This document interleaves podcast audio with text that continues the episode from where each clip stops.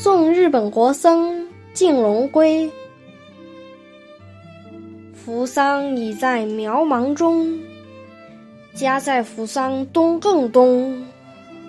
此去与诗谁共道？一船明月一帆风。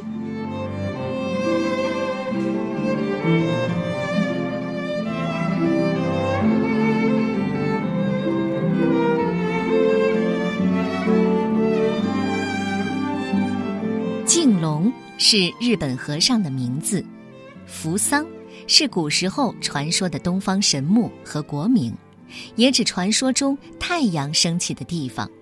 后世常用来指代日本。晚唐时期，日本因为唐朝国内动乱，于唐文宗开成三年停止派出遣唐使。原先随遣唐使来中国学佛求经的请义僧和学问僧。此后就改成商船往来。唐朝的商船船身很小，行驶轻快，船主又积累了丰富的气象知识和航海经验，往返中国与日本一般只需要三天到六七天的时间，而且很少遇难漂流。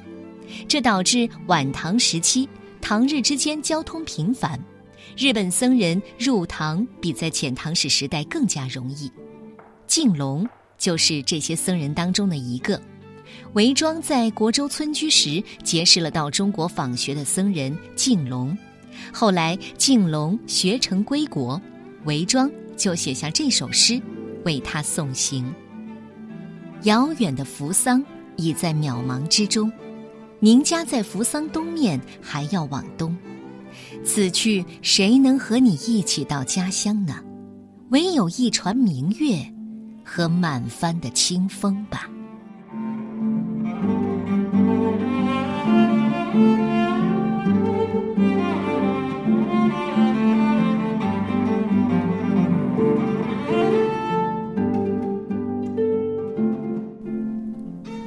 送日本国僧敬龙归，作者唐代韦庄。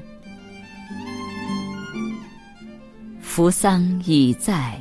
渺茫中，家在扶桑东更东。此去与诗谁共道？一船明月，一帆风。